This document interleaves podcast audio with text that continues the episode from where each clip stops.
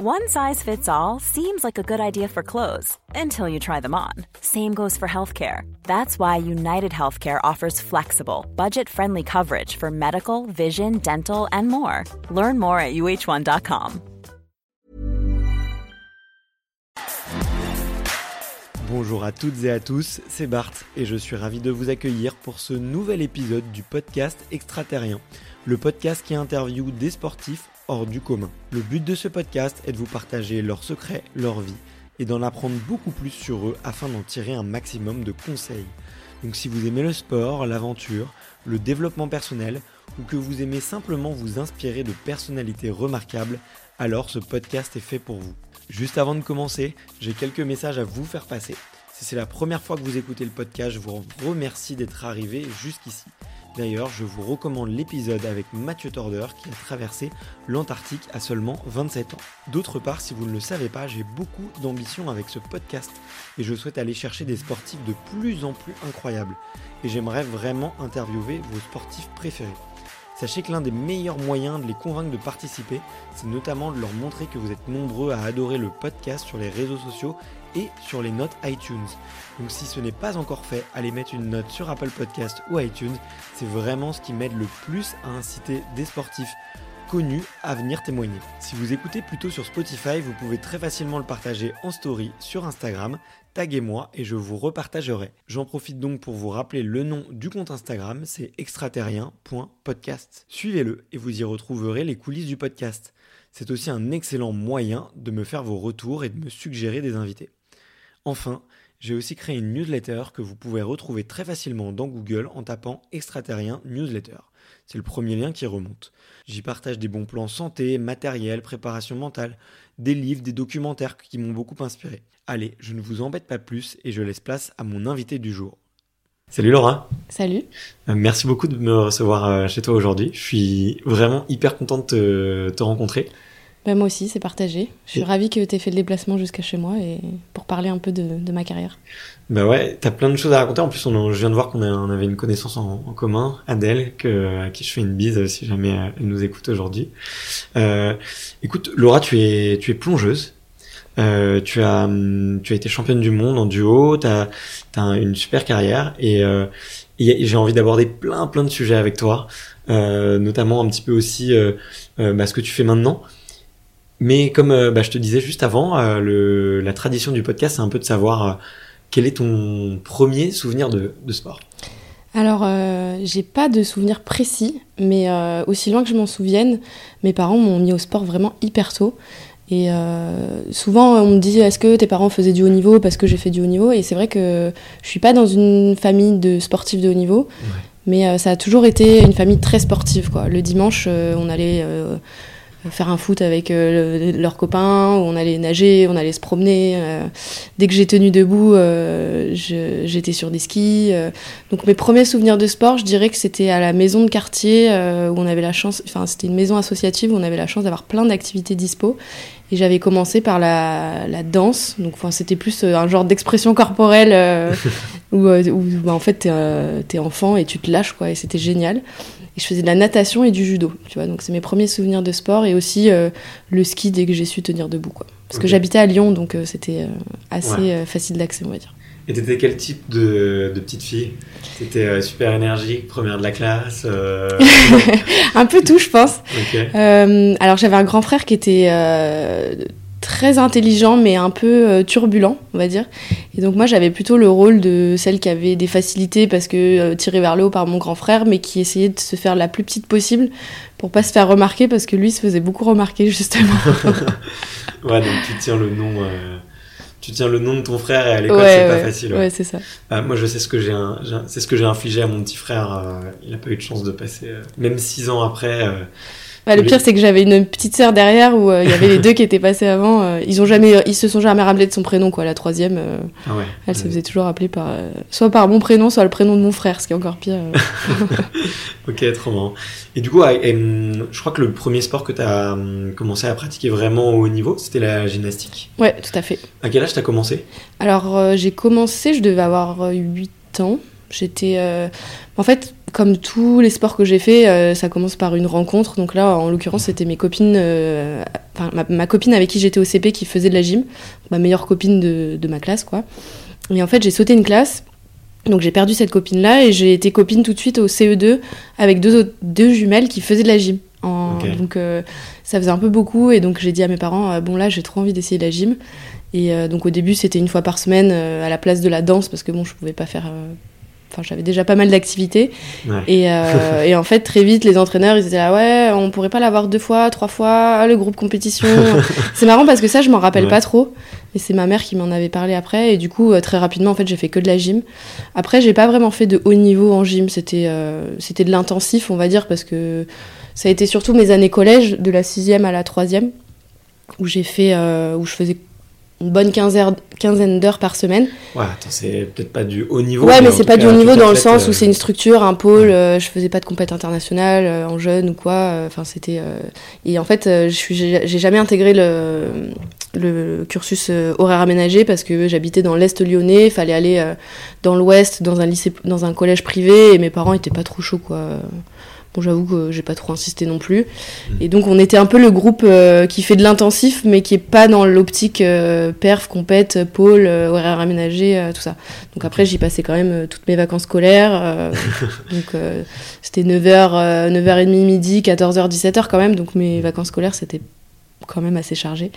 Donc euh, j'aime pas dire que j'ai fait du haut niveau parce que bah, le mieux que j'ai fait c'était du championnat de France, mais c'était quand même des années euh, où je faisais quasiment que ça quoi. Ouais, ouais, ouais. Donc euh, tu, ouais, c'est du plein temps. Et... Ouais, c'est ça.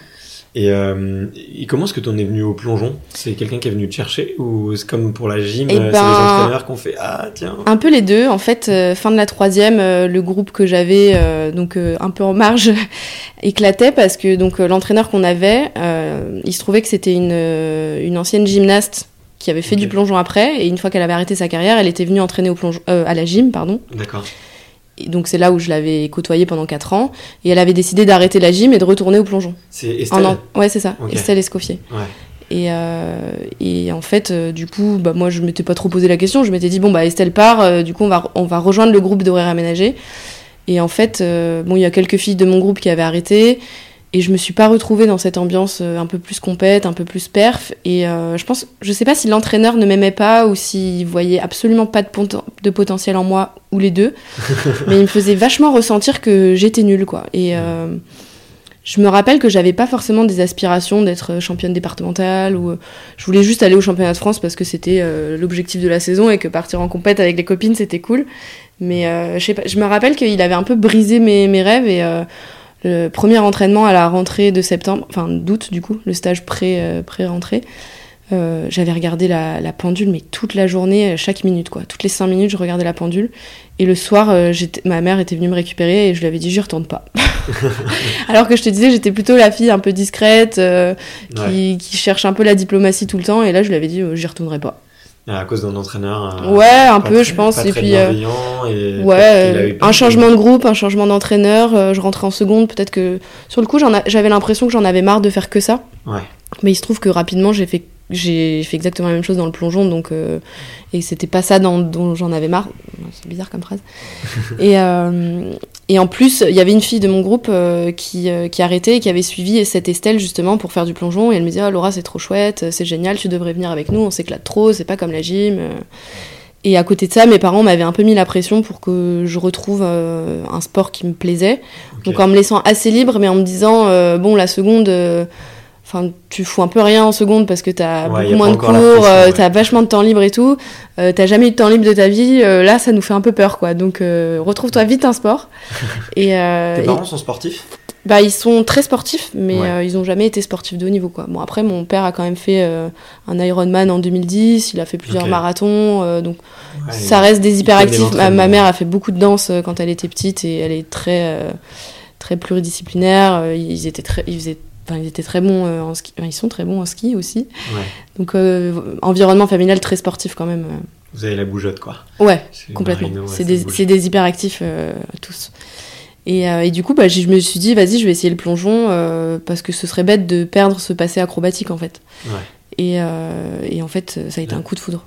J'ai vraiment, je me souviens de ce contraste euh, où, le où le dernier entraînement de gym, je regardais la pendule, mais franchement, sans exagérer, chaque minute, je regardais la pendule, quoi. Et j'étais là, euh, compte à rebours, euh, ok, plus 4h30, plus 4h25. et au plongeon, je me rappelle, le premier entraînement, alors que j'avais fait des trucs basiques, hein, vraiment ultra basiques, quand Estelle me dit, bon, bah Laura, c'est fini, dernier plongeon, je me rappelle avoir fait une tête complètement déconfite en lui disant, quoi, déjà? Et je m'étais dit, mais en fait, je, veux, je vais y retourner, quoi. Et j'avais attendu l'entraînement d'après, qui était que une semaine après, avec tellement d'impatience que, en fait, je me suis pas vraiment posé la question et je suis juste euh, retournée. Euh, et ça s'est trop bien passé, quoi. Tu te souviens un peu de, de ce qui t'a plu au début? Ouais, ouais, complètement. Euh, en fait, ce que j'ai adoré, c'est la sensation du corps dans l'espace. Ouais. que j'aurais pu avoir en gym, mais en gym, en fait, le temps passé en l'air, il est toujours assez bref, je trouve. Mhm. Surtout quand t'es bah, plus t'es fort, plus tu vas aller haut et plus tu vas faire d'accro, je pense. Mais en plongeon, bah, quand tu pars d'une hauteur, bah, c'est un temps euh, défini. Quoi. On va pas rentrer dans des questions métaphysiques, mais. Euh, et en fait, cette notion de, chute libre que j'ai ressentie même à, 3 mètres, en fait, et de se dire, bah, en fait, je me laisse tomber ou je saute. Et euh, en fait, c'est à moi d'être maîtresse de mon corps et j'ai trouvé ça trop chouette. Ok, donc il y a une part d'adrénaline un peu Ah ouais, complètement. Ouais. et puis aussi, je pense cette question de. Enfin, cette notion plutôt de, de peur euh, après la gym, j'en avais marre. Euh, sur le coup, je me disais, j'en ai marre d'avoir peur tout le temps, c'est chiant. Euh, j'avais des blocages pour tout. Mais je pense que c'est juste parce que j'avais plus envie de faire de la gym, quoi. Parce qu'après, en plongeon, ouais, j'avais peur, mais j'ai toujours, j'ai toujours fait. je me suis toujours lancée, quoi. Ça fait exception. et du, coup, ouais, tu commences, tu commences à 3 mètres. Après, je crois qu'il faut monter jusqu'à 10. C'est la, mais c'est la discipline reine, c'est le plongeon sur 10 mètres, c'est ça? Pas forcément. En fait, euh, il y a plusieurs euh, hauteurs. Donc, euh, en piscine classique, les piscines les mieux équipées, on va dire, tu vas avoir un tremplin à 1 mètre et à 3 mètres. Donc, c'est une planche qui rebondit. le 3 mètres, c'est une discipline olympique. Le 1 mètre, ça l'est pas. Mais il y a quand même des compétitions de haut niveau organisées au championnat d'Europe et au championnat du monde. Donc euh, au JO, ce qu'on voit, c'est le 3 mètres et le 10 mètres, en individuel et en synchronisé. Donc le 3 mètres est sur une planche et le 10 mètres, le 10 c'est une, plateforme, euh, rigide. Et après, dans les piscines, tu as toujours euh, souvent 3 mètres plateforme aussi, mais au moins 5 mètres, 7 mètres 50 et 10 mètres qui font partie de la construction en fait. Enfin, c'est des étapes nécessaires pour aller à 10 mètres et, et en fait, c'est toujours, ça fait aussi partie de l'équilibre de la construction physique de la piscine. Donc il y a toujours, il y a toujours toutes les hauteurs. Ok, et euh, bah écoute, ça me rappelle plein de souvenirs parce que je, moi je suis né à côté de Nogent-sur-Marne et il y a une hmm. piscine avec un. Ah bah oui, oui je la connais C'est pas le bassin de l'INSEP, mais il y a eu beaucoup de sportifs, d'athlètes qui sont entraînés, qui sont entraînés là. Alors euh, il n'y a pas de club à Nogent, mais en fait c'est une fosse extérieure. Ouais. Euh, donc c'est super chouette parce que c'est juste à côté de la Marne hmm. et euh, donc il y a une super vue à 10 mètres. Euh, mais mais c'est vrai qu'on a fait pas mal d'entraînements là-bas sur l'été, mais c'était pas forcément facile parce que c'était toujours en même temps que le public. Enfin, les conditions d'entraînement du plongeon français c'est un vaste sujet. on est toujours un petit peu en galère déjà de piscine, donc c'est vrai qu'avoir une, une, belle piscine comme Nogent c'était chouette. Après le seul problème de Nogent c'est que bah, donc c'était une piscine publique et extérieure, donc pas accessible toute l'année. Il faut jongler avec les horaires euh, publics et pas pénaliser la piscine en fait euh, et la municipalité des, des horaires d'accès euh, à la piscine parce que ça marche bien d'ailleurs la fosse à plongeon de, ah, de nos gens. Il y a, tout le temps du monde. Les gamins font la queue pendant des heures. Et euh, donc des fois quand on allait s'entraîner là-bas euh, en plein été euh, aux heures de pointe, c'était l'attraction quoi. Donc c'était presque chiant parce que c'est comme à Montreuil où il y a tout le temps les scolaires, ça fait un bruit de fou, les gens crient. Donc bon, si tu me diras, c'est un bon entraînement, mais bon, bah, parfois c'est quand même. as toujours, tu te retrouves toujours avec un mec ou deux qui sont à côté de toi à 10 mètres et t'es là, mais qu'est-ce que tu fais là en fait? Les mecs qui ont pas trop compris que c'était un entraînement un peu sérieux. Donc, euh, mais ouais, super piscine. Après, on s'entraînait plutôt à Montreuil. Ok. Où il y a une piscine intérieure. Je, vois, je vois où c'est aussi. Vers euh, Croix de Chavaux. Ouais, je vois très bien. Et, euh, et qu'est-ce qui. Hum, toi, à partir de quel moment tu as, commencé à avoir des, résultats? Est-ce qu'il y a eu un, il déclic? Est-ce que, euh, parce que tu es arrivé finalement un petit peu tard sur ce sport mais euh, tu as très vite été, il me semble, très vite été dans, les, dans les championnes, quoi. Ouais, c'est vrai. Alors, j'ai switché entre la gym et le plongeon, j'avais 14 ans. Et euh, c'est vrai que ça peut être un peu tard, mais euh, en fait, mon passé de gymnaste m'a quand même beaucoup aidé et j'ai vraiment réussi. Enfin, je dis j'ai, mais euh, c'est surtout avec mon entraîneur de l'époque, Gilles Amtos Lacotte, qui maintenant entraîne au Canada d'ailleurs, qui, qui, a su transformer en fait mon potentiel de gymnaste en plongeuse parce que c'est une très bonne base, surtout comme je te disais qu'on n'a pas euh, de structure, euh, enfin niveau conditions d'entraînement dans le plongeon en France c'est un peu une cata donc euh, on n'a pas forcément les moyens d'avoir une formation dès le plus jeune âge et donc souvent bah, ceux qui percent aujourd'hui c'est ceux qui ont fait de la gym mais qui ont réussi cette transition parce que c'est pas évident non plus, ça reste des sports différents. Gilles, justement, cet entraîneur, me disait souvent que la gym, c'est un sport plus horizontal, alors que le plongeon, c'est un sport plus vertical. Et la grande différence aussi, c'est que les rotations en plongeon euh, olympique, elles se terminent par la tête. Donc c'est que des rotations et demi, alors qu'en gym, t'arrives la plupart du temps euh, par les pieds. Enfin, sur les pieds plutôt. c'est recommandé, oui. Donc euh, j'ai quand même assez rapidement fait cette transition de, de gym à plongeon. Et je sais plus exactement comment ça s'était fait, dans quel ordre, mais j'ai intégré l'INSEP assez rapidement.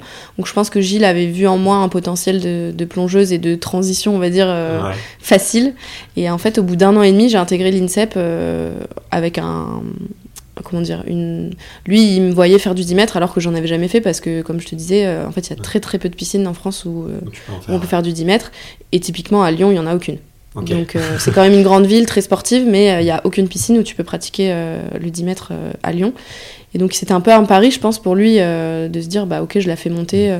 Mais il fonctionne assez comme ça à l'INSEP pour le recrutement justement en se disant bon bah chaque année on parie sur un ou deux jeunes et on voit ce que ça donne. Alors il y en a pour qui ça n'a pas trop marché et il se trouve que pour moi, dès la première année, j'ai intégré, intégré l'équipe de France jeune. Et euh, j'ai même fait une médaille au championnat d'Europe, euh, médaille de bronze au premier à mes premiers championnats d'Europe euh, junior donc. Et je suis allée du coup au championnat du monde junior, j'ai fait une finale. Donc c'était quand même en faisant aussi des, des médailles au, on peut pas appeler ça des coupes du monde, mais c'est des tournois internationaux jeunes.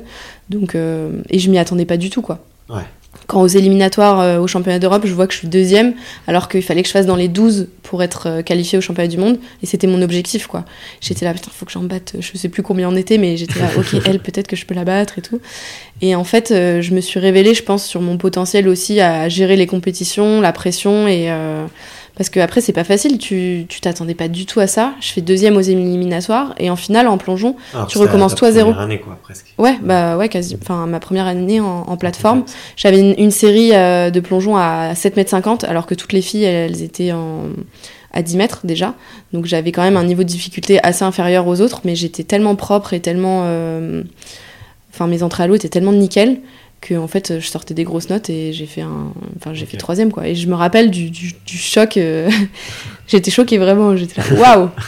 Et mais c'est marrant parce que c'est pas à ce moment là où euh, j'ai capté que j'avais un potentiel. Ça a été que beaucoup plus tard. Tu l'as capté quand? Euh, donc ma, ma, médaille au championnat d'Europe c'est en 2010 et je pense que le déclic il a été en 2015 Ok. Donc tu vois, c'est quand même 5 ans plus tard. Après, j'ai eu un gros coup de frein après cette super année junior parce que donc c'était ma première année à l'INSEP. Euh, quand tu fais du plongeon, enfin, voire même euh, du sport de haut niveau, euh, il faut quand même penser à l'après, même quand tu as 16 ans. Et en fait, avant de monter à l'INSEP, donc tu vois, le projet plongeon, c'était quelque chose de très récent. Et mon rêve, enfin, mon objectif de vie jusque-là, c'était de faire médecine. Et tenté Ouais, du coup j'ai tenté, poussé par mes parents qui étaient déjà moyen chaud au début pour que j'aille à l'INSEP. Au bout d'un an à Paris, ils étaient là, mais qu'est-ce qui lui prend l'année du bac Qu'est-ce qui se passe Alors je me rappelle, enfin je sais que j'avais bataillé pour les convaincre et, et je, je, leur avais vraiment montré de la détermination et que c'était pas une idée en l'air. Et du coup bah ils m'avaient fait confiance là-dessus. Mais euh, je me rappelle qu'on avait invité Estelle à manger chez nous pour qu'elle elle, rassure un peu mes parents et que, et que même moi, enfin que je me rende compte ce que, ce que ça allait être, quoi.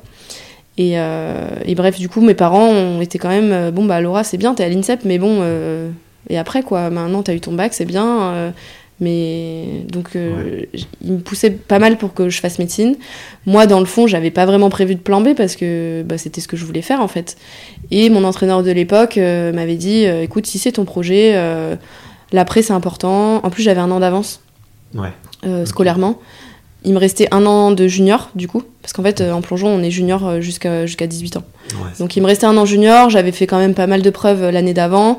Donc euh, je, pouvais me permettre, entre guillemets, une petite année de, de comment dire, sabbatique, non quand même pas. Et bon, donc cet entraîneur et mes parents euh, poussant un peu, je me suis dit, bon bah ok, je tente médecine. Et le deal avec mon entraîneur, c'était de se dire, euh, ok, bah tu tentes, mais tu restes à l'INSEP, et le but qu'on se fixe pour cette année, c'est que tu régresses pas.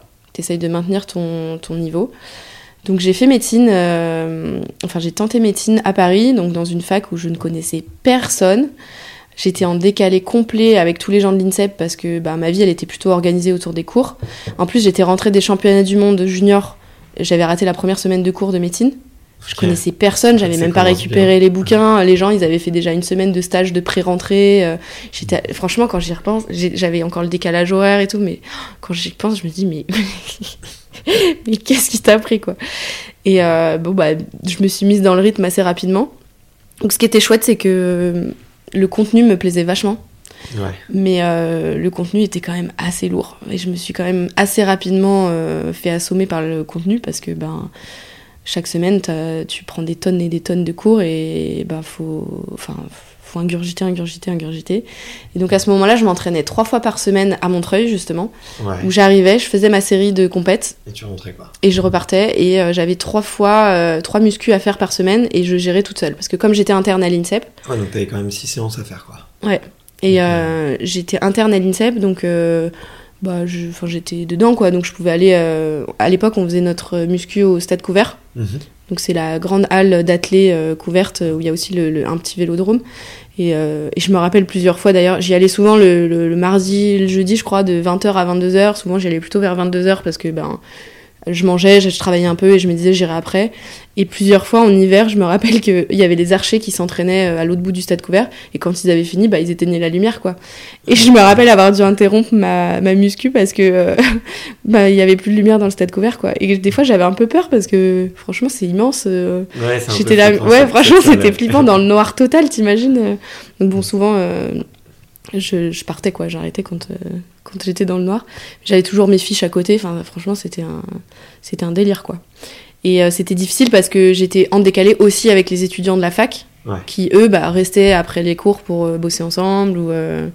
Et du coup, bah, Ouais, tu t'isoles au final. à- Ouais, et en fait, tout ce faire. qui a été hein. très dur, c'est que j'étais vraiment seule cette année-là et en décalé avec tous les gens que j'aurais pu côtoyer, quoi. Et j'avais personne pour euh, prendre soin de moi. Enfin, souvent, euh, enfin, je sais que ma sœur, elle a fait une prépa euh, à Lyon Mhm. et le week-end, bah, elle rentrait à la maison. Mes parents lui préparaient des repas pour la semaine. Tu foutais, ouais. donc moi, je, je rentrais pas mal le week-end. je prenais le train souvent, donc j'avais un peu. Enfin, mes parents s'occupaient pas mal de moi, mais mais c'est pas pareil, quoi. Et euh, et ça a été très difficile. Bon, sans surprise, euh, j'ai pas eu mon concours. Je me suis blessée, j'ai eu, je me suis fait une fracture de fatigue.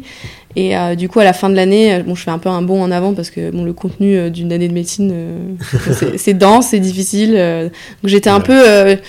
je voyais chaque jour l'un après l'autre, chaque concours l'un après l'autre, un semestre après l'autre. Et, et euh, c'était vraiment chronométré, quoi. Et en plus, après mon deuxième concours, je savais que j'avais deux semaines d'entraînement, les championnats de France, où il fallait que je me qualifie pour les championnats d'Europe junior. Donc vu mon niveau, normalement c'était une, banalité, mais vu que je j'étais pas trop entraînée, c'était quand même euh, un truc à prendre au sérieux. Et ces deux semaines d'entraînement-là étaient euh, hyper importantes. Et il se trouve que en plus il y a une épreuve qui a été annulée, qu'on a dû repasser, donc forcément j'ai pas du tout travaillé. Puis quand tu es prêt pour un concours pour le jour J, quand c'est deux semaines après, si t'as pas rouvert, euh, c'est comme si tu savais rien, quoi. Surtout Ouais. que- Ouais, c'est clair. donc bref, euh, j'ai pas du tout eu mon concours et je me suis dit bon là, euh, faut faire un choix. C'est bien, j'ai eu besoin de cette année-là, je pense, pour me rendre compte par moi-même que euh, faire deux choses de haut niveau en même temps, c'était pas possible.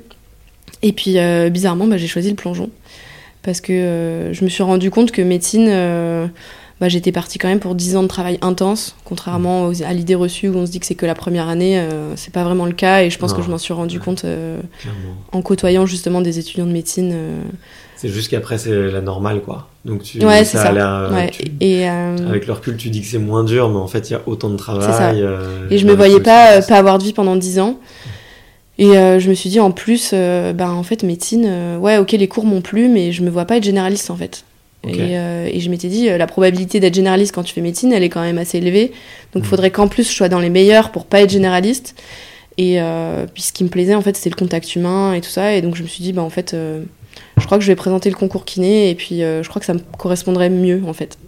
Donc j'ai présenté la dérogation au concours pour les sportifs de haut niveau. Je l'ai pas eu, donc après j'ai fait un an de STAPS, je l'ai représenté et après je l'ai eu. Mais du coup j'ai choisi le plongeon. Ouais. Et ça a été mon premier euh, vrai choix. euh, mais ça m'a pas forcément mis la pression sur le plongeon en me disant bon bah maintenant faut que ça paye. et du coup, l'année d'après, bah, c'était première année senior, l'année des Jeux de Londres en 2012. Mhm. Et donc, fallait que je mette toute une série à 10 mètres. Et ça a été assez intense. Et j'ai raté la qualif pour la Coupe du Monde qualificative pour les Jeux à un point et demi. Tu vois, un point et demi. Nous, nos, nos scores, c'est entre 200. Enfin, les points, c'était 275 et j'avais fait 260. Non, c'était 270. J'avais fait 268,5. Tu vois. Ouais. Donc, euh, un peu les boules. Je me rappelle que mon entraîneur était. euh, était complètement. Je pense qu'il était tellement déçu qu'il m'avait mais, mais démoli. Franchement, euh, alors que moi j'étais déjà un peu au fond du trou parce que bah premier gros échec de ma vie euh, médecine, Euh, deuxième gros échec euh, bah, de se dire euh, bon bah quoi. pas de qualif. hein. Bon après c'était pas direct pour les jeux, c'était pour la qualif des jeux, mais c'était presque le plus dur. Et, et là après ça ça a été vraiment dur parce que ben ouais j'a- j'avais vraiment fait deux gros échecs qui m'ont qui m'ont vraiment marqué. Et je pense que c'était la première fois que j'avais des gros échecs marquants dans ma vie en fait. Mais je me suis pas laissé démonter, j'ai continué euh, tant bien que mal. J'ai fait l'année olympique comme si j'allais faire les jeux avec tout le groupe, parce qu'en fait tout le reste du groupe allait aux jeux à ce moment-là. Ouais. Et, euh, et du coup, euh, bah, Ça ça doit a être vachement dur, non, psychologiquement Ouais, dire, franchement, ça a euh, été une année super difficile parce que même l'entraîneur, il m'entraînait comme si je faisais exactement la même chose que les autres, quoi. Ok. Et sauf que bah fin juillet, au lieu d'aller au jeu, bah je suis partie en vacances, quoi. Donc c'était pas, franchement, ça a été difficile. En plus, euh, j'exagère parce que je suis allée au jeu en tant que spectatrice.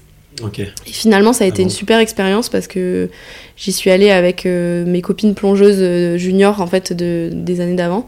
Et euh, ça a été un super voyage, super chouette, où j'ai vraiment pu vivre, tu vois, la- l'émulation des jeux, euh, une ville, un pays qui, qui, qui vit au rythme d'une compète sportive, euh, avec euh, vraiment cette émulation de toute une population, des gens qui ont traversé le monde pour venir voir des compètes comme ça. Chose que j'ai pas du tout perçue ou vécue à Rio, par exemple Ouais. parce que j'étais athlète. Et du coup, je trouve que les deux expériences, elles sont hyper complémentaires et, et ça me permet d'avoir presque une vue d'ensemble en fait des, des jeux et, Ouais. et je trouve ça super. Surtout que je les ai très mal vécus les jeux de, de Rio, donc euh, Ouais, parce Ça que t'es me- arrivé un peu blessé, il me semble. Ouh, pff, je suis arrivée complètement cramée en fait. Ouais. Euh, ça a été une saison euh, assez hum, assez chaotique. euh. Mes résultats étaient pas si mauvais, mais j'étais complètement à côté de la plaque. Avec mon entraîneur, ça se passait super mal. Du coup, avec le groupe, ça se passait super mal aussi. Euh, J'ai enchaîné les petits bobos, tu vois. C'était pas des grosses blessures, mais c'est les petits bobos qui montrent que tu tires sur la corde, quoi. Donc Ouais. tu t'arrêtes trois semaines, tu reprends, tu t'arrêtes trois semaines. Un coup, je fais, euh, je sais pas moi, 320 points. Un coup, j'en fais 240, alors que jamais j'étais descendue en dessous des 300 points depuis trois ans. euh. Donc, je pense qu'en arrivant au jeu, j'étais complètement euh, cuite. Enfin, je me souviens très bien d'ailleurs que la première chose que j'ai fait en arrivant au village olympique, c'est d'aller voir les médecins et de leur dire euh, là les gars, faut que vous me donniez quelque chose pour dormir parce que ça fait une semaine que je dors pas, donc ça va pas le faire. Super l'ambiance quoi.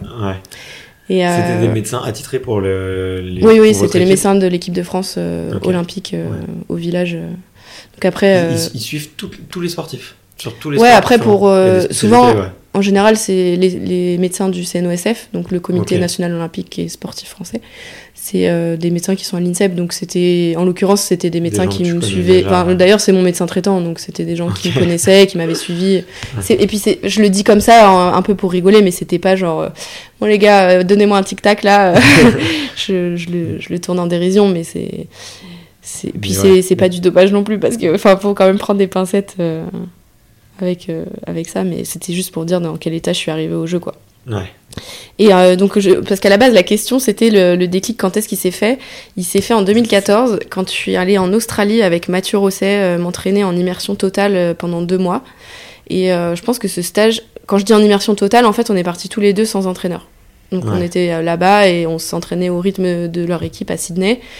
Euh, attends, je, je précise que Mathieu, pour euh, les gens qui connaissent pas, Mathieu Rosset, c'est un des grands noms du plongeon français. ouais. Euh, c'est, il, a, il a eu plusieurs médailles, dont une avec toi de Bah, il champion a, du monde. je voudrais pas dire de bêtises, mais à mon avis, euh, au moins 5, titres européens. Ouais. voire 6 ou 7. Bon, je, je me rappelle plus, désolé Mathieu. et on a fait champion d'Europe et champion du monde ensemble en 2017. Ouais. Ce qui était historique euh, pour le plongeon français d'ailleurs, enfin ce qui était ce qui n'était jamais arrivé. Et donc, Donc ce déclic, euh, voilà, on est parti deux mois euh, en Australie. Et euh, C'est venu comment cette idée? C'est lui qui est venu te chercher et qui a dit euh, Allez, on viens, on va s'entraîner ah ensemble non, c'est plutôt moi qui me suis rajoutée à son projet. D'accord. En fait, à la base, lui, euh, bah, il avait été identifié comme potentiel médaillable. C'est un peu le mot-clé euh, l'année avant les Jeux, Ouais. qui veut dire que tu vas avoir des subventions via ta fédé. Et en fait, euh, du coup, euh, bah, il s'était dit, euh, on veut tel entraîneur, tel entraîneur, il est en Australie. Finalement, ça s'était pas fait. Et du coup, euh, bah, ils, ils étaient partis sur un projet de trois fois deux mois d'entraînement en Australie. Et donc, finalement, ça s'était fait avec l'entraîneur de Sydney. Et quelques mois avant, en fait, moi, ça se passait pas super bien, justement, avec l'entraîneur que, que j'avais, donc de 2012 à 2016. Le fameux Gilles, en fait, avait arrêté en 2012. Il, il est parti au Canada. Euh. Et, donc, euh, la solution qu'on m'avait proposée, c'était de me dire, bah écoute, euh, je venais de faire des, très bons résultats, donc je venais de faire quatrième au championnat d'Europe, à pas grand-chose de, la médaille. Et on m'avait dit, bah écoute, si tu veux, pars avec Mathieu. On, peut t'inclure au projet, ça passe parce que euh, t'es en train de faire des super résultats, t'es sur la pente montante, euh, t'as un potentiel aussi, donc pars avec Mathieu. Je sais pas si on lui a demandé son avis à Mathieu d'ailleurs. je crois pas. Faudrait lui demander, je l'ai jamais demandé. Et donc on est parti à deux euh, pendant deux mois et euh, ça, ça a été vraiment. euh, Enfin pour moi, il y a eu l'avant et il y a eu l'après. Je pense qu'avec Mathieu, on l'a pas du tout vécu pareil. Ça a été très intense. Ça nous a rapprochés dans un sens, mais ça nous a aussi un peu éloignés, comme si on avait. sur le coup, ça nous a éloignés, je pense. Et maintenant, avec le temps, ça nous a rapprochés. Parce que ben, c'est pas évident, hein. on vivait ensemble alors que, ben, on enfin, je veux dire, on s'était pas choisi euh, pour Ouais. s'entraîner ensemble là-bas. On- T'es quand même à. C'était 12 10 heures de décalage horaire avec la France. Pendant deux mois, t'es l'un sur l'autre. euh, avec la difficulté de l'entraînement, de la langue, tu connais personne. euh, C'était quand même pas évident, mais euh, l'entraîneur là-bas, pour moi, ça a été. qui s'appelle Chava. C'est un, un Mexicain qui est allé entraîner en Australie. D'une bienveillance, mais. Que j'ai jamais vu en fait. Vraiment, euh, au début, euh, il était tellement bienveillant que je, en, en bonne française, tu vois, je, je croyais qu'il se moquait de moi. mais vraiment, tu vois, j'étais là. mais- Déjà, trop gentil, quoi. ouais, j'étais là, mais euh, quelle bande d'hypocrites Alors qu'en fait, c'est nous les Français les hypocrites. Et vraiment, j'ai été choquée par cette bienveillance australienne. Et euh, en fait, très rapidement, euh, donc il m'avait demandé quels étaient mes objectifs. euh, donc je lui avais dit, bah moi j'aimerais bien faire une médaille au championnat d'Europe cette année, puisque je venais de faire quatrième, en sachant que le titre européen en 2015 euh, qualifiait d'office pour les Jeux. Ok. Et après, je lui disais, bah mon objectif c'est de me qualifier aux Jeux, au championnat du monde. Et puis il m'avait regardé Il y a un combien d'athlètes qui partent au jeu à peu près? Ça dépend entre 26 et 30. Ouais.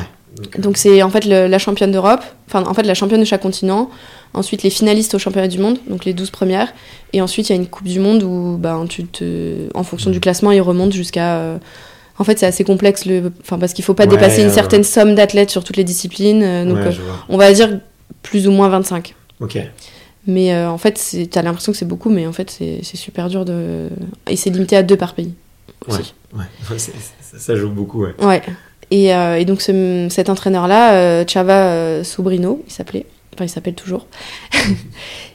Dès le- quand je lui avais dit mes objectifs, il avait rigolé et il m'avait dit non mais Laura, toi tu, tu vas être championne d'Europe, mais c'est facile ça pour toi. euh, il, il faut que tu vises une médaille mondiale. Et je l'avais regardé un peu avec des grands yeux en disant ouais t'as raison, lol. et euh, et puis en fait il, me- il me l'avait répété plusieurs fois et puis petit à petit en fait il me le disait euh, il me le disait tous les jours quasiment quoi il me disait mais euh, alors pas euh, de but en blanc comme ça mais au détour d'une conversation non mais tu pourrais vraiment être la meilleure une des meilleures du monde euh. Il sème la graine, quoi, petit à petit. ouais et en fait au bout de deux mois et j'avais fait des progrès de ouf j'étais venue pour travailler un nouveau plongeon que j'ai enfin finalement ça a pris plus de temps que prévu mais j'en ai fait un autre que j'ai appris en deux secondes parce qu'il m'a dit euh, non mais en fait ça ce serait facile pour toi tu devrais l'essayer et tout tu vas voir en deux mois euh, facile. Et il était mais hyper bienveillant même dans ses consignes techniques même euh, même humainement quoi alors que j'étais juste une petite française qui était venue s'entraîner deux mois quoi. Et même après on a gardé contact hyper longtemps et il s'était vachement impliqué dans il m'a suivi jusqu'au jeu de Rio même au jeu de Rio j'allais boire un café avec lui euh, qu'il savait que j'allais très mal et du coup il il, il était bienveillant, des fois il me prenait dans ses bras euh, après un entraînement, quand il voyait que je pleurais, il venait me voir. euh, et euh, alors que bah, je, enfin, il me devait rien quoi. Enfin, c'était quand même l'entraîneur d'une fille qui était directement concurrente avec moi et euh, bon, qui était quand même meilleure que moi, mais, mais euh, il m'a marqué en fait par son, enfin, par le personnage, Ouais. mais aussi ça a été le déclic justement dans ma dans ma carrière. Ça a été plusieurs mois après, en fait, quand je suis rentrée en France. Euh, y a, en fait, il y a un décalage qui s'est créé, euh, enfin un fossé qui s'est créé avec mon entraîneur euh, qui avait pas du tout les mêmes. Parce que je pense que mes objectifs avaient évolué. Et, euh, et sauf que bah, mon entraîneur en France, il avait pas trop suivi ça, quoi. J'ai essayé de lui en parler et tout, mais enfin, il l'a pas vécu, quoi. Et ouais, je pense, je sais pas trop comment expliquer, mais on n'avait pas des très bonnes bases euh, ensemble, mais on essayait de communiquer, on essayait quand même de, faire que ça marche. Et je pense que ça, ça, a vraiment creusé un, fossé, euh, on se comprenait plus, quoi. Et tu peux changer, euh, je pose une question hyper niaise, mais tu sais, j'ai l'impression que il y a, certains sports où tu décides un petit peu de qui est ton entraîneur, qui ne l'est pas. Pour vous, ça se passait comment tu, Vous êtes un peu. En gros, c'est l'entraîneur de l'équipe de France et du coup, tu dois accepter. Accepter ouais, la bah, c'est pas niais du tout parce que en fait c'était l'entraîneur national donc ouais. ça veut dire qu'il est désigné par la fédération française de natation pour euh, être l'entraîneur en chef en fait donc c'est celui qui va partir sur les compétitions équipe de France c'est celui qui fait les sélections enfin les critères de sélection aussi c'est celui qui entraîne à l'INSEP donc si tu veux pas de, ce, de cet entraîneur là euh, bah c'est ton droit, mais déjà tu te mets quand même un petit politiquement, disons que c'est quand même, enfin tu te mets pas des, ouais, pas idéal. tu, tu te, mets un peu des, des bâtons dans les roues ouais. quoi. Surtout si c'est pour dire qu'il te va pas et que. Ouais, et puis généralement c'est l'entraîneur qui a été choisi par la. Voilà, c'est ça. Et en l'occurrence en France pour faire du 10 mètres, j'avais pas d'autre alternative en fait. Donc il aurait fallu que je parte à l'étranger. J'y ai et pensé. Le rémunérer aussi. Ouais. bah, financièrement, ça aurait été compliqué, ouais. ouais. J'y ai pensé de retourner en Australie, mais euh, j'avais quand même des attaches en France euh, qui m'ont ah, freiné, gros, gros je pense. Pari, ouais. ouais. et euh, je suis quand même assez famille, assez euh, humaine dans le sens où, euh, sur le coup, je le, enfin, dans mon intuition, tout lâcher pour euh, cet entraîneur-là en Australie, au-delà de tout le côté pratique qui était quand même compliqué, je l'avais, je le sentais pas en fait. Je pense que j'en ai discuté avec mon père il y a deux semaines, c'est drôle. Je pense que c'est le seul regret que je pourrais avoir aujourd'hui sur ma carrière, c'est de pas m'être lancé là-dedans. Parce ouais. que parce que je disais avec lui, euh, il m'a manqué dans ma carrière une personne qui qui me tend la main, qui veille sur moi, qui il y a eu un peu cette première personne donc Gilles qui a cru en moi au début et qui m'a fait venir à l'INSEP. Et il y a eu cette deuxième personne qui était donc euh, l'entraîneur australien et je pense qu'avec le recul, j'ai pas su. Euh... En fait, ça m'a dit ok, t'es capable de faire des grands résultats. Euh, Parce que du coup, le déclic, il est arrivé en 2015, quelques mois après le stage en Australie, où je suis arrivée au championnat d'Europe. J'ai mené tous les éliminatoires avec 20 points d'avance. Et en finale, bon, je me craque un peu. C'est pas que du mental, c'est de la surfatigue aussi. C'est à ce moment-là que je commence à être en surentraînement, en fait. J'arrive au championnat d'Europe je... et je... suis en surentraînement, c'est sûr. Parce qu'on m'a souvent posé la question après, est-ce que tu saurais dire quand est-ce que ça a commencé?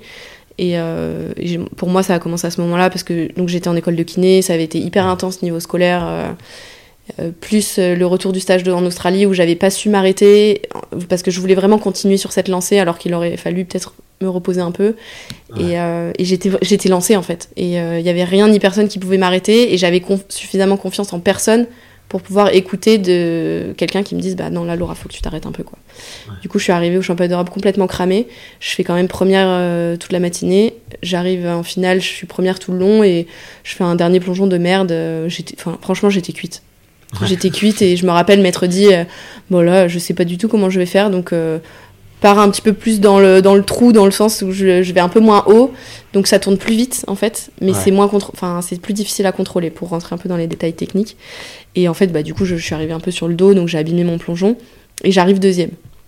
Donc euh, pour moi, je le, vis, je le vis sur le coup comme le pire échec de ma, de ma carrière alors okay. que je suis quand même vice-championne d'Europe, que c'est historique aussi pour. Euh, je fais une demi-page dans la dans, dans l'équipe alors que enfin jamais j'avais eu ma photo dans l'équipe, enfin tu vois, et j'ai pleuré mais pendant euh, c'était horrible quoi. C'était pour moi sur le coup. Le plus beau moment ouais, c'était vraiment un des pires euh, et encore aujourd'hui. J'ai du mal à comprendre ce qui s'est passé, quoi, pour que je le vive comme ça. Du coup, ça a créé aussi un énorme fossé avec mon entraîneur et mes coéquipiers parce que bah, ils ouais, m'ont vu le pas, vivre comme ça, en fait. Et, et en fait, un peu, enfin, un peu après, j'ai compris que du coup, bah, Chava, il avait raison, quoi. Mmh. Que j'avais failli être championne d'Europe dans ces conditions-là et que, bah ouais, là, en fait, j'avais du potentiel, quoi. Ouais. Et que j'allais aller au championnat du monde quelques semaines après, pas pour faire une finale, mais pour être, euh, pour me rapprocher du podium, quoi. Et mmh. que les jeux, j'y allais, enfin, je devais pas y aller. Euh, pour la déco et pour dire que j'étais allée au jeu quoi. Et en fait, j'ai commencé à me mettre la pression à ce moment-là et du coup le déclic en fait, il est tu vois, il y a eu le déclic, mais quelque part. euh, C'est la première fois que tu as une médaille européenne. Ouais, ouais. Ah, bah, D'ailleurs, donc, j'en ai pas eu 50. Hein. euh, j'en ai eu, j'ai eu celle-ci et le titre avec Mathieu Rosset. Donc, tu vois, euh, avec le recul, euh, c'est une de, enfin, c'est ma meilleure perf individuelle, tu vois, mais je l'ai, je l'ai super mal vécu et c'est, c'est triste, je trouve. C'est super triste parce que, euh, parce qu'après ça, donc ça m'a mené jusqu'au jeu, mais enfin, tu vois, ça, ça a été au championnat du monde. Je fais quatrième en demi-finale, donc je rentre en finale en quatrième position. Donc c'est quand même euh, avec un score, euh, enfin je, bats mes- je bats mon record alors qu'au championnat d'Europe, j'avais non euh, à la Coupe du Monde juste avant la- le championnat d'Europe, j'avais déjà battu mon record. Enfin tu vois, j'étais sur une pente montante de dingue alors que j'étais cramée, je commençais à avoir des gros problèmes de sommeil, j'avais des douleurs un peu partout. et début 2000 2015, non fin 2015, donc l'année des Jeux en fait. Euh, j'étais vraiment cramée complet, euh, donc je commençais à m'arrêter toutes les trois semaines. euh, j'avais Ouais, failli arrêter, ça se passait de plus en plus mal avec mon entraîneur et j'arrive au jeu de Rio, franchement, euh, j'y suis allée parce que j'étais qualifiée depuis longtemps, mais euh, enfin je savais que je pouvais rien jouer parce que j'étais pas en. Et en fait, personne m'écoutait vraiment quand je disais que j'allais pas bien parce que mes résultats ils suivaient quoi. Dans le sens où j'avais jamais eu des aussi bons résultats en fait. Ouais. Alors que pour moi c'était bah, pas que je savais que j'étais capable de faire mieux, mais j'étais pas en forme quoi. J'avais enfin donc bon, c'était un peu un, un peu paradoxal, mais tu vois, le, ce déclic-là, il a été en, en 2015, et ça a été le moment où euh, j'étais plus dans le délire où euh, bah, je m'entraîne et je fais mes compètes pour faire, pour montrer ce que j'ai fait à l'entraînement et pour faire le mieux que je peux. J'étais en compète pour pour gagner et pour euh, pour montrer que bah, que je savais faire et montrer les plongeons que j'allais réussir, tu vois. Ouais. Et du coup, l'approche était pas du tout la même, et je pense que c'est une approche qui me correspond pas du tout. Et euh, ça m'a un peu entraîné dans les spirales de l'enfer. Bah, si tu veux, on peut, euh, on peut amener le sujet un petit peu maintenant, mais euh, euh, du coup, tu, tu fais ces jeux. L'année d'après, tu es championne du monde avec Mathieu, comme tu l'as dit, en saut synchronisé. Vous en, vous en faisiez depuis un petit moment, je crois. Alors c'est pas synchronisé, c'est en fait c'est une épreuve qui s'appelle le team event. En fait, on plonge chacun l'un après l'autre, ok, et d'accord. c'est une somme de, de plongeons, Somme de points, ouais. enfin de points pardon. Et en fait, euh, ce qui a changé sur l'année 2017, c'est que donc après les Jeux, j'ai pris peut-être un mois et demi de pause, ce qui pour moi était énorme à ce moment-là, mais en fait qui est rien du tout. Et quand je suis arrivée, en fait, euh, bon, j'épargne les détails euh, de conflits internes, mais ça se passait vraiment très très très très mal avec mon entraîneur de l'époque. Et euh, je quitte Rio en me disant que c'est plus possible, quoi. Ouais. Je sais même pas si je vais continuer le plongeon, mais qu'en tout cas, la certitude, c'est que je ne peux plus m'entraîner avec cet homme-là. Et je pense que lui il quitte les jeux avec un peu la même certitude en se disant euh, cette fille-là, je ne peux plus l'entraîner. Elle est un sup. Qu'est-ce qui fait qu'un duo euh, marche pas, selon toi? Marche Entraîneur entraîné? Ouais, ouais, ouais. C'est euh, c'est difficile à dire. Je pense que ça dépend de. J'ai toujours entendu mon entraîneur euh, Gilles dire euh, qu'il n'y a pas de bon ou de mauvais entraîneur. Et j'ai toujours euh, répété cette phrase-là en disant qu'il y a des duos qui marchent et qui marchent pas, ouais, en fait. Et, euh, je pense que- En termes de personnes, euh, avec Alexandre, on n'était pas trop compatibles, en fait. Ouais. Ça veut pas dire que c'est une mauvaise personne, ça veut pas dire que je suis une mauvaise personne. Mais euh, je sais que lui, il faisait ressortir le, le plus mauvais de ce qu'il y avait en moi, quoi. Et euh, Ouais. et il y a eu un moment où je me suis dit, mais, mais je me déteste comme ça, quoi. Et du coup, je le détestais de me rendre comme ça. Ouais. Alors que bon, c'est bien plus complexe que ça, mais euh, du coup, on s'est quitté vraiment en très mauvais termes. Et je, me, je suis revenue à l'INSEP en voulant me réentraîner. euh, et en fait, j'ai trouvé une porte fermée, quoi. Ouais. Et euh, forcément, comme c'était l'entraîneur national, bah, il avait aussi la Fédé derrière lui. Et moi, pendant un mois et demi, quand j'avais essayé de prendre un peu de distance, bah, lui, il avait un peu conforté sa position. Et moi, j'étais que euh, la plongeuse qui avait raté les jeux, euh, qui avait un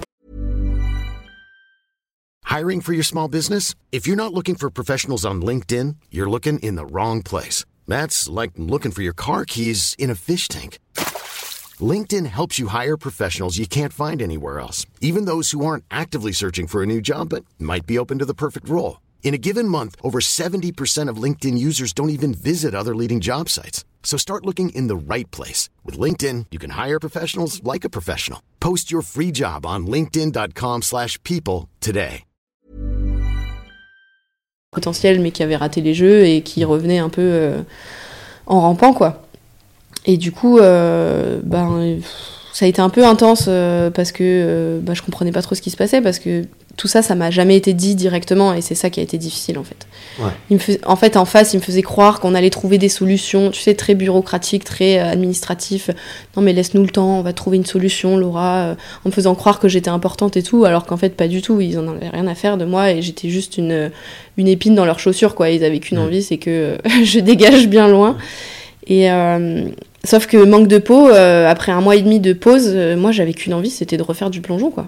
Parce que j'aimais ça et que il m'avait fallu que un mois et demi pour, euh, pour que ça me démange vraiment et me dire euh, non mais j'ai vraiment envie d'en refaire quoi et, de mieux le vivre.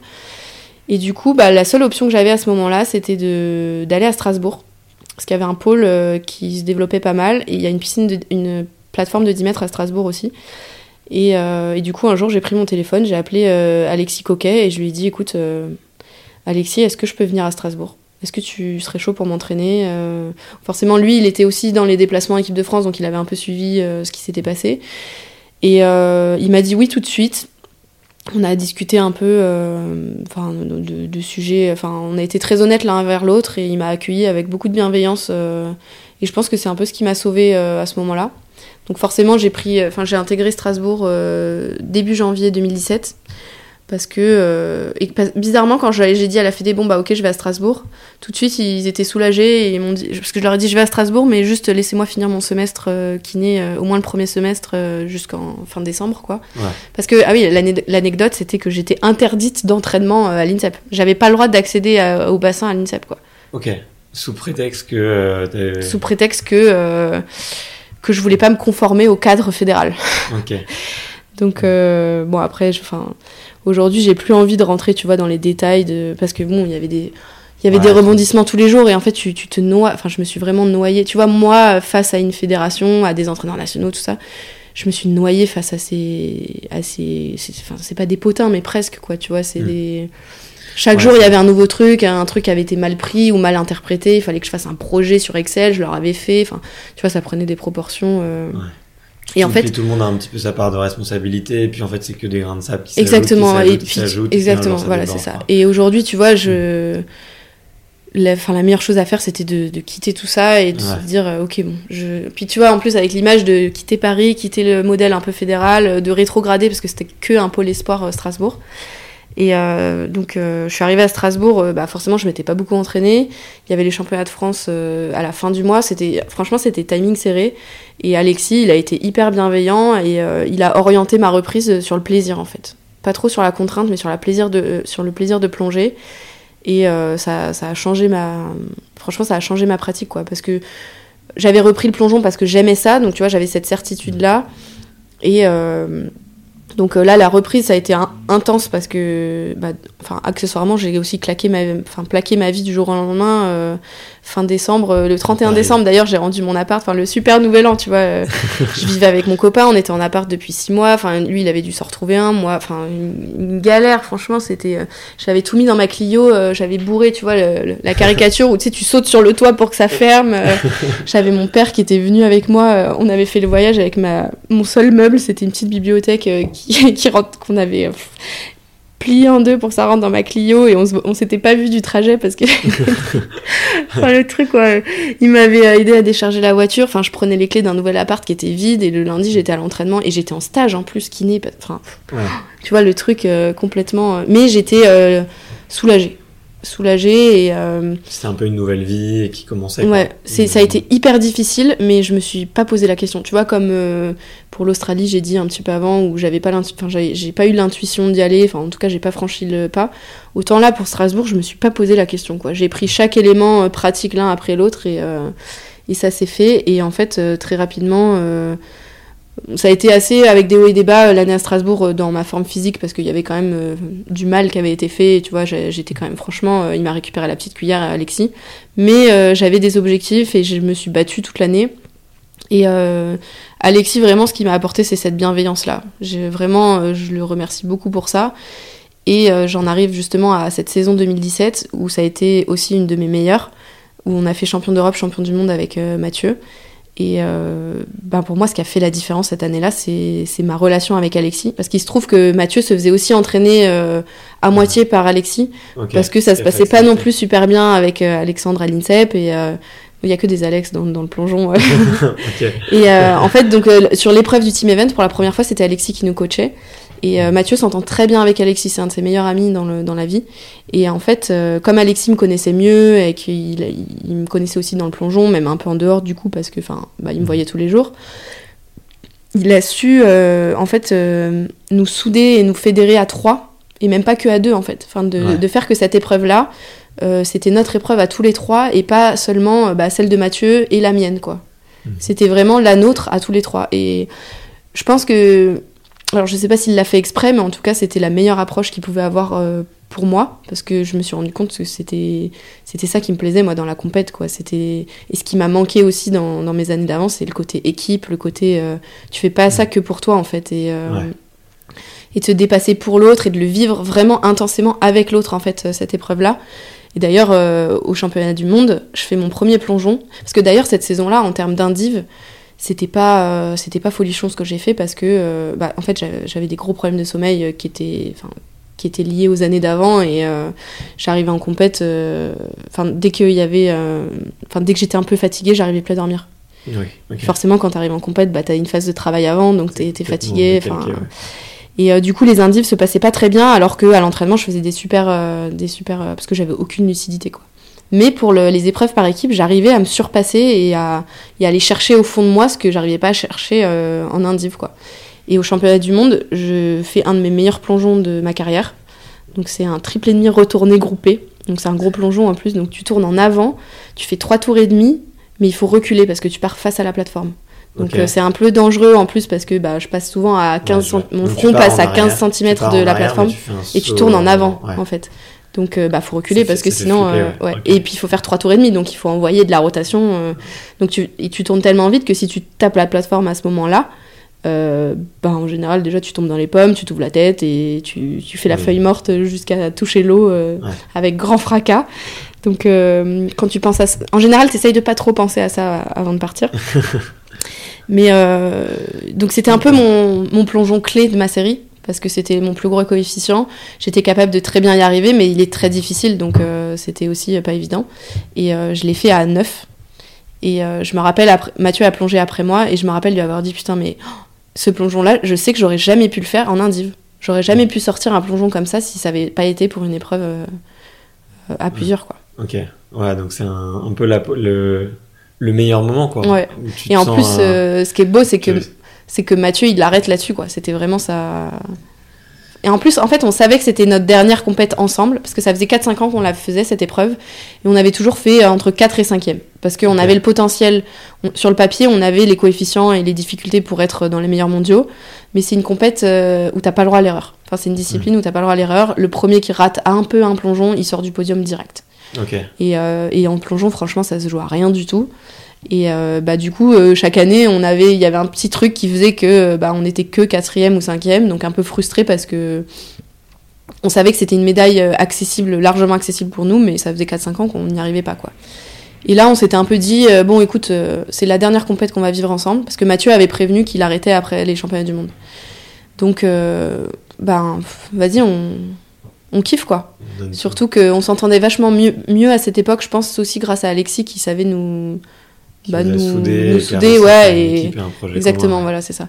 Et tourner le, enfin, il a su aussi faire évoluer notre entraînement parce que bah on était un peu plus vieux aussi, on était plus, tu vois, tu t'entraînes pas pareil quand t'as 15 ans ou quand t'as 25 ans quoi. Tu t'encaisses pas, enfin l'entraîneur, je pense qu'il doit pas avoir la même attitude. Enfin, en tout cas, avec Mathieu et moi, qui sommes des personnes assez fortes et assez indépendantes, si je sais que nous deux, si tu nous gueules dessus en nous traitant de sous-merde, euh, ça, va pas, Du, tout nous booster. Et... Enfin, Mathieu, ça va l'énerver. Ça peut peut-être marcher, mais ça va l'énerver. Et du coup, il sera dans son coin, euh, hyper noir, hyper, euh, hyper ronchon. Ça, ouais, ça marche temporairement. Parce que Alors que si tu nous prends un peu par les sentiments, la rigolade, le plaisir, la cohésion, mais tu nous, tu nous, tu nous propulses, quoi. Et c'est ce qui a fait, enfin, c'est ce qu'il a fait, Alexis, en 2017, quoi. Ok. Et euh, c'est hyper intéressant tout ce que tu dis là, parce que moi je me je m'intéresse beaucoup un peu à qu'est-ce qui fait l'alchimie d'une équipe, qu'est-ce qui fait que ça marche. Et là, il y a plein de, il y a plein de pistes intéressantes. Et donc, je sais que pour les, pour les entraîneurs qui nous écoutent, et je sais qu'il y en a beaucoup, euh, voilà, il y a des, il y a des petites pistes et, n'hésitez pas à, contacter Laura euh, pour, pour lui demander ces petits tips. Je suis sûr que. Ouais, avec plaisir, avec plaisir. Si, si, on, si on passe un petit peu euh, ce moment-là, après j'ai l'impression que c'est euh, qu'après ce moment-là, c'est un peu le, la descente. Euh, c'est un début, c'est le début de la chute. Comment est-ce que tu, avec le recul, est-ce que tu te dis euh, parce que en fait j'ai l'impression après en regardant ton parcours qu'il y a eu des petites blessures, qu'il y a eu des petits coups un peu durs. T'as essayé de retrouver Ouais. d'autres entraîneurs pour euh, re- re- aller rechercher le plaisir. En fait, euh, Euh. je pense que cette- ces six mois à Strasbourg euh, 2017, ça a été euh, mon sursis. Ouais, ouais, ouais. Euh, ça a été. euh, J'allais. J'avais la tête dans le guidon quand je suis partie à Strasbourg parce que j'avais fait un choix fort et que quand je fais un choix fort, euh, surtout quand c'est guidé par mon intuition et que je suis sûre de moi, je me pose pas la question, je regarde pas derrière, j'avance. Sauf que je, m'étais fait beaucoup de mal. euh, Enfin, beaucoup de mal avait été fait. C'était pas que moi non plus. Euh, et quand j'arrive à Strasbourg, je pense que mes, jours sont comptés, entre guillemets. Et ce qu'on est allé chercher au championnat du monde à Budapest, euh, on est allé le chercher très très loin. Et justement, j'aurais pas pu aller le chercher autrement qu'avec le, le facteur humain. Parce que euh, j'avais déjà tout donné en fait. Et j'avais déjà eu tellement mal, enfin je m'étais déjà fait tellement souffrir que euh, quelques jours avant les championnats du monde, parce que là on, voit, on parle de médailles, on parle de titres et tout, mais le contexte était vraiment pas évident. Au-delà du fait que je m'entendais très bien avec Alexis, qu'il était très bienveillant, qu'il était vachement là pour moi et tout. Euh, je me rappelle le stage préparatoire euh, à Barcelone, enfin euh, à Sant Cugat. Un soir, j'arrive pas à dormir. Enfin, on a discuté et il me disait, écoute Laura, là, il faut que ces championnats du monde, là, faut que tu les prennes comme un bonus. L'objectif qu'on va se fixer, c'est que tu arrives à dormir jusqu'à la compète. Donc c'était quand même mon objectif des championnats du monde, c'était ça. hein. C'était c'est dormir. et de, et de profiter de ces championnats du monde. Parce qu'il savait que quand je dormais peu, j'arrivais à profiter de rien en fait. Enfin, quand je dis peu, euh, il y avait des, des nuits où je dormais 3 heures quoi. Et je me réveillais 10 fois. Ouais. Alors que, euh, en plus, je suis vraiment la, la plus grosse dormeuse de la Terre quoi. À la base, euh, pour être en forme, je peux très bien dormir 10 heures par nuit et faire 2 heures de sieste l'après-midi quoi. Ouais. Donc il y avait beaucoup de mal qui avait été fait et donc pendant ces six mois-là, je m'accroche vraiment. Et puis au bout de six mois, puis en fait quelque part, je trouve aussi que dans le sport de haut niveau, enfin en tout cas moi, je, je sais qu'à chaque fois que je suis montée très haut, derrière je suis, je suis au- aussi redescendue très bas. Alors euh, Ouais. peut-être que c'est un peu comme la drogue, euh, plus tu vas haut, plus plus la descente euh, Ouais, dur, ouais. est dure. Mais euh, je sais que la descente après Budapest, elle a été vraiment, vraiment violente. Déjà parce que euh, on nous avait promis beaucoup de choses. Mm. Qu'Alexis viendrait à l'INSEP, que moi je pourrais retourner à l'INSEP à Paris, parce que c'était à Paris que j'avais ma vie, quoi. J'avais, j'avais tout quitté à Lyon à 16 ans et j'avais tout construit à Paris de rien. Ouais. Euh, et six mois loin de tout, bah, c'était cool, mais je savais que Strasbourg c'était temporaire, quoi. Et euh, on nous avait fait beaucoup de promesses, et en fait, euh, on s'est vite rendu compte que bah, c'était des promesses en l'air, quoi. Et, Ouais. et ça, ça fait Ouais, mal.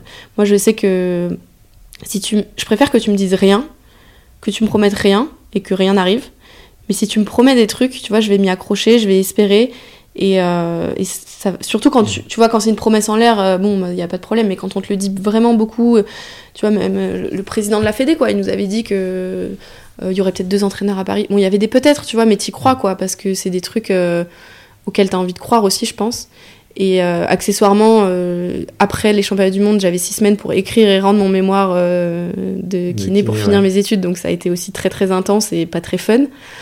Et euh, en fait, j'ai rattaqué l'année à Strasbourg en septembre en pensant que bah, j'allais la rattaquer à Paris. Euh, mon copain qui était sportif de haut niveau de l'époque, euh, enfin mon copain de l'époque qui était sportif de haut niveau aussi, enfin ça faisait très longtemps qu'on était ensemble, donc c'était pas une petite amourette. Ça faisait six mois qu'on vivait la distance avec lui ses contraintes de haut niveau, moi les miennes. Ça devenait compliqué et ça commençait vraiment à nous faire souffrir tous les deux. Ça devenait de plus en plus difficile et j'arrivais plus à, m'épanouir à Strasbourg parce que je m'étais pas impliquée dans dans ma vie à Strasbourg en mode euh, ok je construis une nouvelle vie à Strasbourg. Ouais, c'était juste Tu une vois, étape. c'était- je savais que ça allait être une étape, un, un moment, euh, six mois, un an grand max quoi. Et en fait, euh, bah, tous mes problèmes de sommeil ont commencé à s'exagérer encore plus. euh, je pense que c'est six mois de sursis, donc c'était positif, mais quelque part j'ai aussi donné euh, vraiment tout ce qui me restait. Après, avec euh, la dernière ligne droite du, du diplôme, ça peut paraître dérisoire et rien aujourd'hui, mais c'était tellement intense parce qu'après ces six mois, en fait, toutes mes années de, de sport, quand tu finis ton échéance de l'année, bah en fait je me reposais jamais. J'étais soit en stage kiné, soit euh, bah là je faisais mon mémoire et en fait tu, mentalement tu récupères jamais quoi. Et, euh, et donc là ça a été la vraie descente aux enfers. Et jusqu'au moment où j'allais à l'entraînement et enfin, en fait, je pouvais plus quoi. Enfin, j'arrivais, j'étais tellement bouffie, tellement je dormais pas que Alexis me disait mais Laura rentre chez toi quoi mais pas méchamment, mais juste. Euh, et je voyais que ça le faisait souffrir parce que même lui, on lui avait fait des promesses pour venir à Paris, donc même lui, il en souffrait et il s'était aussi euh, projeté, je pense, dans un dans un coaching euh, parce que même pour lui, c'était une autre. ouais, parce qu'il était. Ouais, voilà, c'était une opportunité pro. et puis il se projetait aussi vachement dans l'entraînement de Mathieu et moi, dans d'autres objectifs en fait. Et donc il y avait une et puis en fait du jour au lendemain je lui ai dit écoute euh, j'y arrive plus je suis malheureuse là euh, mon plaisir mon amour du plongeon ça suffit plus je vais trop mal en fait. Et euh, ça avait été une discussion très difficile parce que je sentais qu'il ça lui avait fait mal. Mais il m'avait dit bah enfin de toute façon là tu restes ici mais tu peux plus t'entraîner quoi. Tu peux plus faire de haut niveau donc rentre à Paris prends soin de toi et donc je suis rentrée à Paris j'ai tenu un mois ou deux entre temps, l'entraîneur de Paris, en fait, c'est aussi pour ça que je suis rentrée à Paris, était parti en Angleterre. Donc on a aussi une fuite des, entraîneurs, tu mhm. vois. Euh, on n'arrive pas à les garder, bah, lié à nos conditions d'entraînement aussi. Hein. Petite parenthèse. Et euh, donc c'était un peu bancal parce que bah, c'était le DTN de l'époque qui assurait euh, l'entraînement, bah, qui savait entraîner, tu vois, mais c'était un peu temporaire. Mais je m'étais dit, bon, c'est pas grave, là, il faut que, faut que je retrouve une stabilité de vie. Et au final, j'ai tenu deux mois à Paris et au bout d'un moment je, je, dormais plus en fait. Je dormais plus du tout. Alors qu'on adaptait l'entraînement, enfin je, m'entraînais de moins en moins, euh, mais j'y arrivais plus quoi. Et je pense que c'était juste qu'il y avait un cercle vicieux qui était tellement. Euh, tellement. Euh, enfin j'allais tellement mal que du coup, un jour, un soir, je suis rentrée chez moi. J'avais, on n'avait pas eu entraînement l'après-midi, ce qui est une chose rare. C'était un lundi, je me rappelle très bien. C'était la veille de la soirée des champions de l'INSEP où on était récompensé avec Mathieu parce qu'on avait été champion du monde. Et je, du coup, j'étais allée faire du shopping pour m'acheter une robe, je me rappelle. Donc j'avais passé un moment agréable, quoi. Tu vois, un moment où tu, tu te promènes. Je m'étais pris un petit chocolat chaud, voilà. Tu vois, tu prends du temps pour toi. Et j'étais rentrée le soir. J'avais mangé, je m'étais posée sur le canapé et pendant tout le repas, j'étais pas hyper bien et mon copain m'avait dit euh, bah écoute, vas-y pose-toi sur le canapé, je débarrasse, euh, enfin je, m'occupe de tout, euh, j'arrive quoi. Et puis il arrive et je lui dis je me sens vraiment pas bien, je je crois que j'ai envie de pleurer. Tu vois, euh, bizarre, enfin un truc bizarre quoi. Il n'y a pas un truc qui va me faire pleurer, mais juste, euh, je crois que j'ai envie de pleurer. Et puis le fait d'avoir dit ça, j'ai commencé à pleurer. Il était, je pense, c'était 20h30. Je me suis mise à pleurer, mais des, pleurs, mais c'était, enfin c'était l'inondation. Et puis j'avais des sanglots. J'étais, c'était des pleurs violents quoi, vraiment. Euh, et je me suis pas arrêtée jusqu'au lendemain genre enfin pendant 24 heures en fait j'ai pleuré quasiment donc je te dis pas la, la tronche que j'avais à la soirée des champions je m'étais. Euh, et euh, j'étais enfin j'étais allée à l'entraînement, au rendez-vous pour aller à Montreuil le lendemain. Euh, il y avait des petites pauses, tu vois, où j'arrivais à ne pas pleurer, mais dès que j'ouvrais la bouche ou dès que quelqu'un me regardait ou me parlait, je, me remettais à pleurer. Et du coup, mon entraîneur m'avait dit, bah, ok, bah, je lui avais dit, bah là, je vais pas venir en fait. alors que pour moi, ne pas aller à l'entraînement, c'était, mais le. Enfin, le. Comment dire le, Pas le châtiment, mais le. Putain, je trouve pas le mot le, le truc ultime, enfin le dernier des derniers trucs, tu vois, jamais de ma vie. T'as trouvé une excuse J'ai trouvé une excuse pour pas aller à l'entraînement. Genre, euh, je me rappelle d'un d'un pote de l'INSEP qui s'octroyait trois jokers par an. ça me fait rire d'y penser. Oui, il s'octroyait trois jokers quand il avait la flemme. Il se disait, euh, mais il avait droit à trois fois par an. Donc c'est pas énorme, tu vois, mais il disait, bah, je suis malade ou j'ai la flemme. Quoi. Et bref, du coup, euh, je suis allée voir le médecin après, donc mon fameux médecin traitant, et il m'a dit, bon là, et donc j'étais allée voir un psychiatre. Enfin bref, à partir de là, euh, je m'étais arrêtée. Donc j'avais suspendu ma carrière, mais euh, euh, pas. Enfin, c'était vraiment une suspension. J'avais dit, ok, bon, là il faut que, là il y a un truc à faire, quoi. Là, je peux plus continuer comme ça. Donc je pense que ce jour-là, j'avais touché le fond, en fait. Et donc j'arrête, mais je sais que je vais reprendre. Donc je sais pas pour combien de temps. Je me rappelle le psychiatre, je lui avais dit, mais donc lui il m'avait dit ça un peu. Il m'avait dit, il m'avait dit, bah mademoiselle, là je crois que il faut s'arrêter en fait.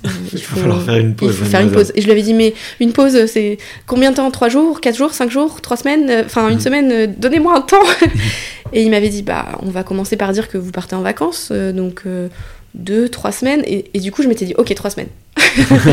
Alors qu'en fait, bah, ça a duré six mois. Ouais. Et donc, c'était début février. Et. Et fin juillet, je me suis dit, ok, bon là, ça a assez duré je veux, je veux, je veux refaire les jeux, euh, donc il faut que je reprenne. il faut que je reprenne parce que là j'ai pris suffisamment de temps. Six mois, ça me paraissait être dix ans, tu vois. euh, Mhm. Déjà trois semaines, ça me paraissait long. Et je m'étais dit, euh, si je veux pas reprendre avec le couteau sous la gorge et prendre vraiment le temps de reprendre après six mois d'arrêt complet de sport, Ouais. il faut que je reprenne en septembre. Et entre-temps, il y a un nouvel entraîneur qui est arrivé. C'est aussi ce qui m'a fait franchir le cap de la reprise. Au-delà du fait que j'étais toujours amoureuse du plongeon et que j'avais envie de prendre ma revanche sur les Jeux de Rio et de, de vivre les Jeux différemment et de... Ouais, je pense aussi d'aller au-delà, enfin au bout du potentiel que je pensais avoir euh, dans le plongeon.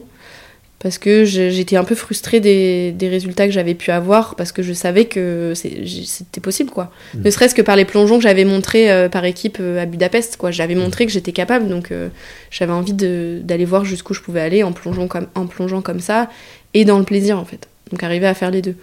Et il se trouve qu'il y avait un nouvel entraîneur qui était arrivé euh, après un an de battement, qui venait d'Australie, qui ramenait. Et donc j'avais un peu parlé avec lui et, et je m'étais dit, ok, si, si je reprends avec une personne, euh, c'est la bonne.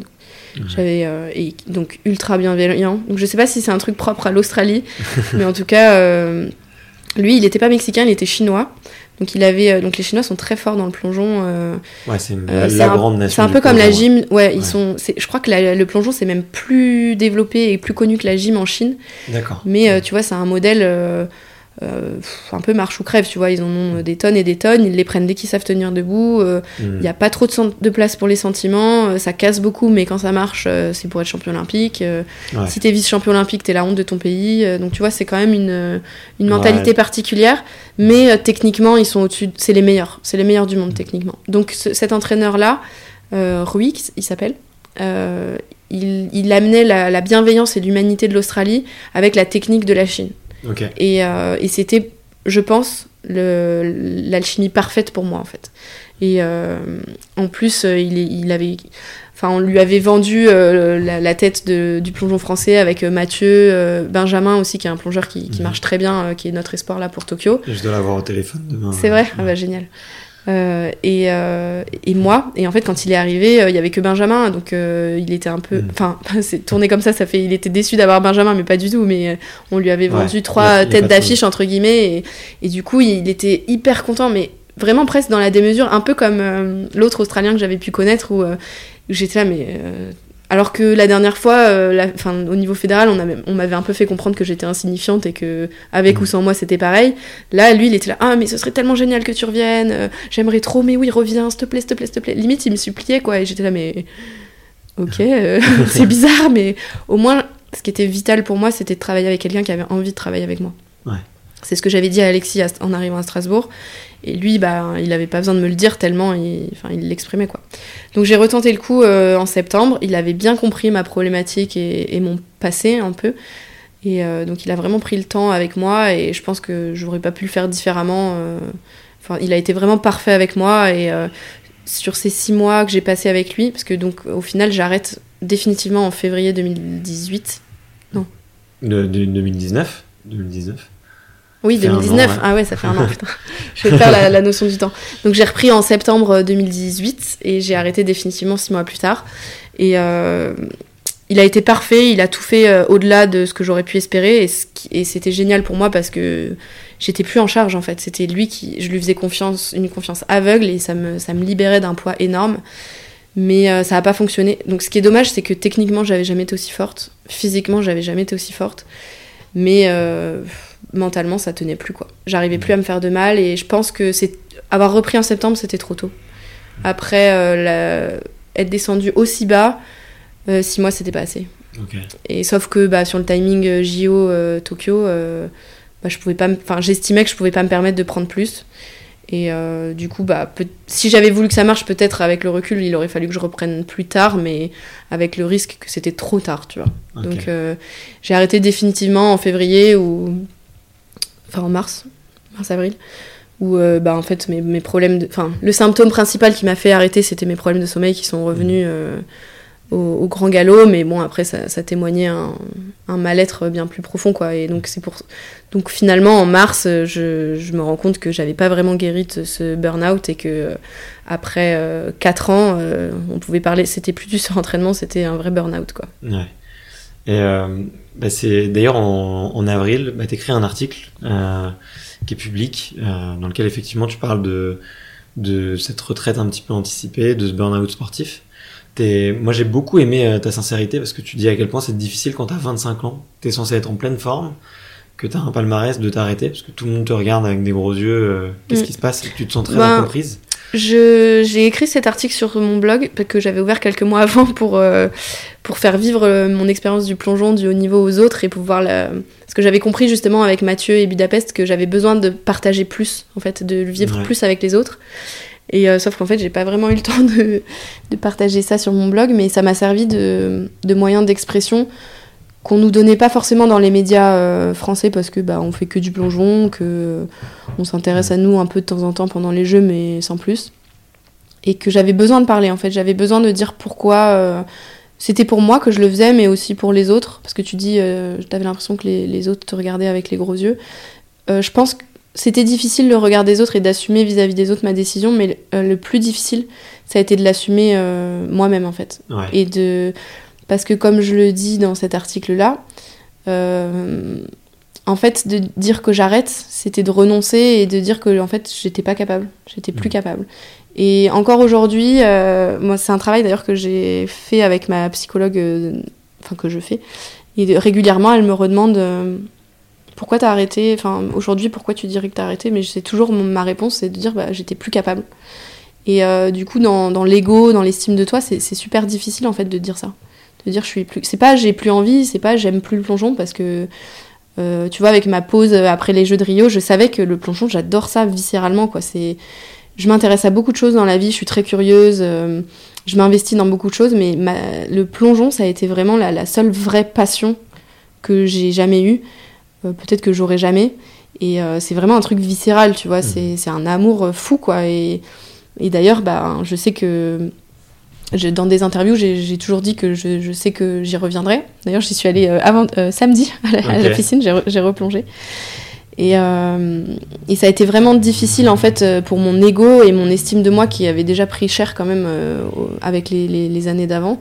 Et je pense que j'avais besoin de justifier ça aussi pour expliquer et, ouais, et dire que bah, je le vivais pas bien en fait. C'était pas un arrêt choisi. Enfin, c'était un arrêt vital en fait. C'était un arrêt vital.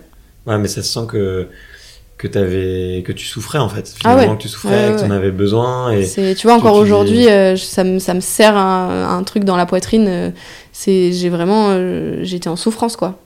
Et et ça m'a mis enfin encore aujourd'hui tu vois quand j'y pense c'est difficile pour moi de, de suivre d'autres sportifs même des, les plongeurs tu vois de, de voir leurs vidéos de voir parce que ça me manque. Mhm.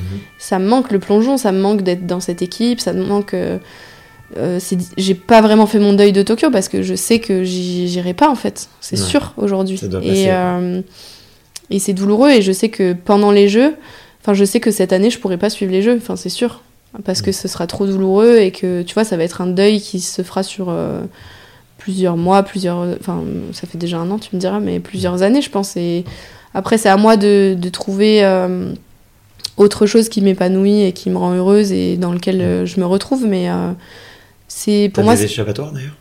Bah je, enfin tu vois quand j'ai arrêté, je, pour moi j'étais plus rien en fait, j'étais plus mm. rien, j'étais plus personne et j'étais ouais j'étais vide et j'étais que souffrance quoi et donc euh, bah il y a clairement eu une phase euh, de dépression qui, qui fait partie du, du burn-out hein. Euh, après je suis pas une experte sur le sujet du burn-out hein, mais mais j'ai mis beaucoup de temps à, à, trouver ce qui me rendait heureuse en fait parce que ce qui me rendait heureuse c'était de faire du plongeon et c'est pour ça que j'ai continué si longtemps aussi, c'est que au moment où j'arrête, j'ai un entraîneur parfait. Je suis forte techniquement et physiquement. Euh, j'ai retrouvé une stabilité à Paris, une vie, enfin un entourage euh, qui me plaît. Euh, enfin, le jour où je décide d'arrêter, je reçois un coup de fil où on me dit on t'a trouvé un contrat d'image, Laura, tu peux signer la semaine prochaine. Ah ouais. Contrat d'image, c'est 15 000 euros pour un an, tu signes le truc que j'attendais depuis 4-5 euh, ans, quoi, qui faisait que mm. ben, tu t'entraînes sans te poser de questions. Enfin, tu vois, c'est un CDI un peu, tu vois. Et, euh, et, tu te dis, ben non, en fait, c'est trop tard. Et j'avais tout au moment où arrêté. Et c'est ça qui est. Tu vois, ça me, ça me serre presque la gorge là de, dire ça parce que vraiment j'avais tout au moment où arrêté et c'est ça qui a été. Euh, enfin, qui encore aujourd'hui est difficile à assumer, c'est que ben c'était trop tard. En fait, c'est arrivé trop tard. Et euh, avec le recul, tu sais euh, ce que tu aurais pu faire Tu as évoqué un, ton voyage en Australie. Est-ce qu'il aurait fallu que tu t'entraînes moins? Est-ce qu'il aurait fallu que, que, tu, que tu trouves d'autres personnes? Euh, Est-ce que euh, est-ce que c'est le, le rythme, tu vois, qui est un peu, un, un peu trop chargé? J'essaye de pas trop avoir de regrets parce que j'ai essayé beaucoup de choses. Ouais. J'ai cherché beaucoup de ressources et j'ai développé. Après, c'est aussi ce qu'on m'a reproché, du coup, euh, de m'être éparpillée ou de. Mais parce que ça allait pas, donc je, je, j'ai- Ouais, tu des je suis quelqu'un de proactif, donc je cherchais des solutions. Euh, ce qui m'a tué, c'est les 4 ans avec mon entraîneur, avec qui ça se passait pas bien et, et pendant lesquels j'ai essayé de faire que ça marchait, que ça marche, pardon. Et si je peux avoir un regret aujourd'hui, c'est de d'avoir fait peut-être un peu trop en fonction des des gens autour de moi et de pas avoir pris la carte, le pari fou de partir en Australie. Ouais.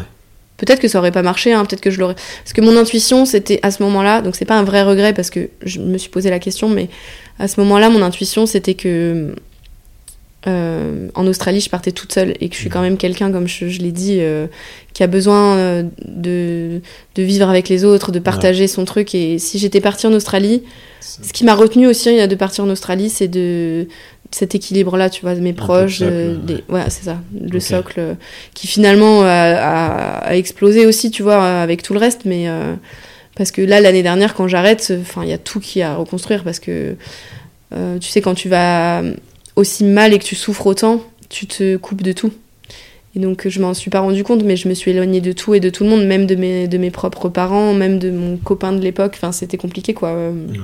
Donc, euh, tu vois, tout ça, il faut le reconstruire et je l'ai. Enfin, tu vois, ça a été. Je pense que ça aurait peut-être pas marché le- si j'étais partie en Australie pour ces raisons-là. Donc, c'est pas un vrai regret, mais bon, je l'ai pas tenté, donc tu vois, je peux pas, je peux pas dire.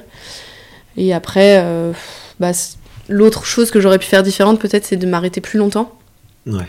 mais avec le risque. euh, Tu vois, en fait, à chaque fois, c'est c'est des regrets, mais c'est des choix que j'ai fait en connaissance de cause, donc je peux pas vraiment regretter, Ouais, quoi, si tu vois. Plus de six mois, c'est très difficile de revenir. Bah, ça a été déjà aussi, super dur, hein. euh, franchement, ouais. euh, ça a été difficile et. euh, Et souvent, tu mets au moins le temps de ton arrêt, voire si ce n'est le double pour revenir. Et c'est un peu ce que j'avais calculé. La qualif des jeux, Ouais. c'était un- j'avais un an pour la qualif des jeux, donc, euh, donc pour moi, c'était le, le timing dont j'avais besoin pour pas être non plus en reprise couteau sous la gorge, quoi.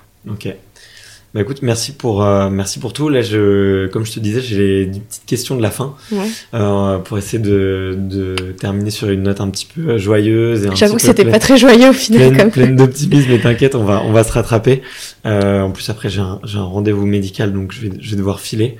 Tu peux tu peux tu peux répondre du tac au tac. Tu peux approfondir un petit peu. Tu peux dire ce que tu penses.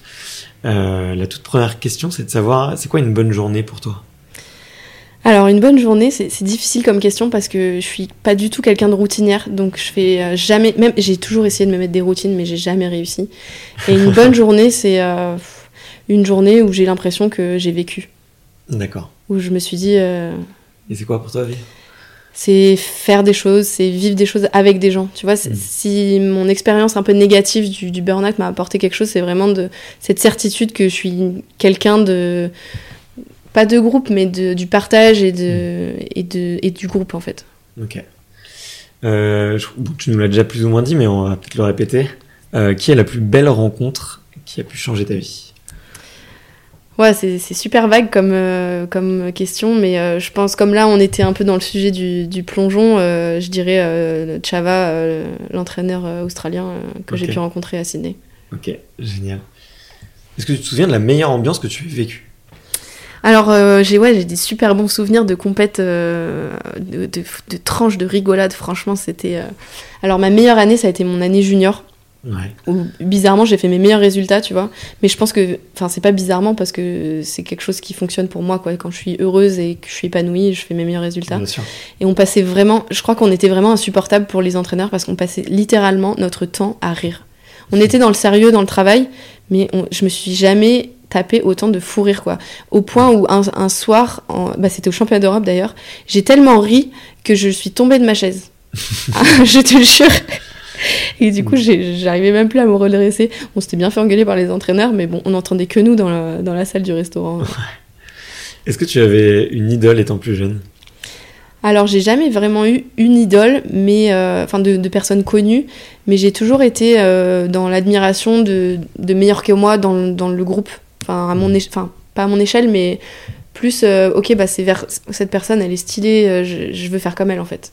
Ok. Mais c'était plus des gens de, de tous les jours euh, où, euh, waouh, elle plonge trop bien, je veux faire comme elle. Par exemple, quand je suis arrivée à l'INSEP, c'était Audrey Labo, euh, qui était un peu la, la meilleure fille euh, à 10 mètres, euh, qui était très élégante, qui faisait des super entrées à l'eau. euh. Donc c'est les gens que tu rencontres que t'as Ouais, qui étaient je un peu meilleurs que toi, que t'avais Ouais. envie de, de Et c'est ce qui me nourrit vraiment dans la vie, c'est de. cette- cette- C'est pas de l'envie négative, c'est plus de l'admiration qui fait que j'ai envie d'être. euh, Moi aussi, j'ai envie d'être euh, si. Enfin, c'est de l'admiration qui va me qui va me booster en fait dans mon développement perso. Ok. Tu te vois dans 10 ans? Waouh. Alors là, euh, depuis mon arrêt, euh, c'est déjà dur de te dire où est-ce que je me vois dans une semaine. Donc, euh, et, et j'apprécie ça justement de ne pas savoir où je serai dans une semaine. Tu vois, tu m'aurais vu la semaine dernière, je t'aurais dit bah peut-être que je vais être au Mexique parce que je voulais faire une traversée de- en bateau du Mexique au Panama. Bon, finalement, je l'ai pas fait. C'est pour ça que je suis dispo aujourd'hui. Mais dans 10 ans, franchement, là, c'est Ouais. presque angoissant pour moi de, de me projeter dans 10 ans. C'est impossible. Bon, ouais, très bien, ça me va comme réponse aussi. Euh, c'est quoi la dernière, por- la dernière peur que tu as surmontée? Euh, bah, ma peur de. Ma dernière peur, enfin, c'est ce qui me vient spontanément, donc c'est ce que je vais dire. C'est un peu bizarre, mais euh, c'est ma peur de pas dormir. C'est vraiment le truc le plus difficile pour moi, dont je dois me détacher. C'est ma peur de pas dormir qui, qui s'est installée vraiment pendant longtemps parce que bah, j'ai pas dormi pendant très très très longtemps et je sais que je suis capable de pas dormir pendant longtemps. Donc euh, ma, ma peur c'est ça. Mais en vrai, ma dernière peur c'était samedi parce que je suis retournée à Montreuil dans une ambiance super décontracte avec Mathieu justement qui se met au cliff diving Ouais. et euh, où ils m'ont dit vas-y viens avec notre groupe loisir là avec le club de Montreuil on plonge le samedi euh. et j'ai très envie euh, justement tu me parlais de projet euh, ou de qu'est-ce que qu'est-ce que je fais aujourd'hui pour euh, donner Ouais, du sens enfin ouais. m'échapper bah j'ai envie de revenir au plongeon mais pas du tout de la même manière euh, et je pensais pas que c'était possible et en fait ce groupe là m'a fait comprendre et m'a fait enfin m'a montré que c'était possible d'être dans le plaisir. Et euh, donc en fait j'ai envie d'apprendre à plonger par les pieds. Enfin d'apprendre je sais faire, mais juste de, de maîtriser plus euh, les plongeons par les pieds pour pouvoir euh, plonger n'importe où en pleine nature en fait. Euh, Si je vois un pont, euh, bah vas-y, je saute, peu importe s'il y a 12, 13, 15, 27 mètres. Bon, 27 c'est un peu haut quand même. Ouais. Donc pas du tout dans la même optique où Mathieu, lui, qui veut se reconvertir dans le cliff diving, donc en mode compète, 27 mètres. Mais qui sait, peut-être que dans 10 ans, tu vois, tu me retrouveras l'athlète Red Bull de l'année à, à 27 mètres. Tout ce que je te souhaite. j'en sais rien. Si c'est si ça qui te fait Mais plaisir. du coup, c'était ma dernière peur pour répondre à la question. C'était parce qu'ils ont, ils ont bricolé une caisse euh, pour euh, faire un promontoire à 12 mètres, parce que 10 mètres, c'était pas assez quand même. Donc ma, der- ma dernière peur, c'était quand j'ai sauté à, à 12 mètres euh, samedi. Ok, génial. Euh, Est-ce qu'il y a un livre ou un film que tu recommandes à tes amis? Alors, euh, des livres, euh, pas mal. J'ai lu là il y a dernièrement euh, L'Alchimiste de Paolo Coelho. C'est euh, assez facile à lire, mais euh, c'est sur. euh, c'est plein de- d'enseignements de, la vie. Enfin, c'est. Euh, c'est sur le parcours euh, d'un d'un berger. Et euh, j'ai trouvé ça super chouette sur des choses simples en fait. Des choses simples de la vie, du bonheur. Et euh, je trouvais que revenir. euh, J'avais jamais lu de Paolo Coelho. Pour moi, c'était un peu un, un auteur à l'eau de rose. Et en fait, j'ai trouvé ça super chouette. Et euh, donc voilà, c'est le dernier qui m'a marqué. Euh, Après, ma, ma mère lit beaucoup, donc c'est ma libraire en titre à chaque fois que je vais, euh, je vais chez ma mère. Elle me dit Ah, tiens, je te conseille lui, lui, lui. Euh, Ok. donc, euh, Euh, quel est le meilleur conseil qu'on t'ait donné? Waouh, Si tu devais en retenir c'est qu'un. vague. euh.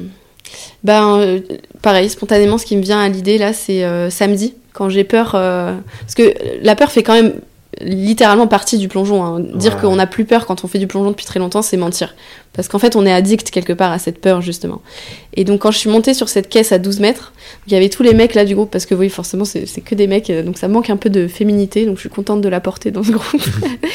et euh, il y en a un qui m'a dit, euh, ils se sont tous agglutinés autour de la caisse et ils m'ont dit, euh, il y a- donc il y en a un qui m'a dit, allez, fais-toi plaisir et bon vol. Et cette phrase m'a marquée parce que Enfin, c'était vraiment euh, là, tu fais pas ton plongeon pour le faire et pour arriver en bas en vie, ce qui était mes derniers, mon l'état d'esprit que j'avais sur mes derniers plongeons de compète entre guillemets.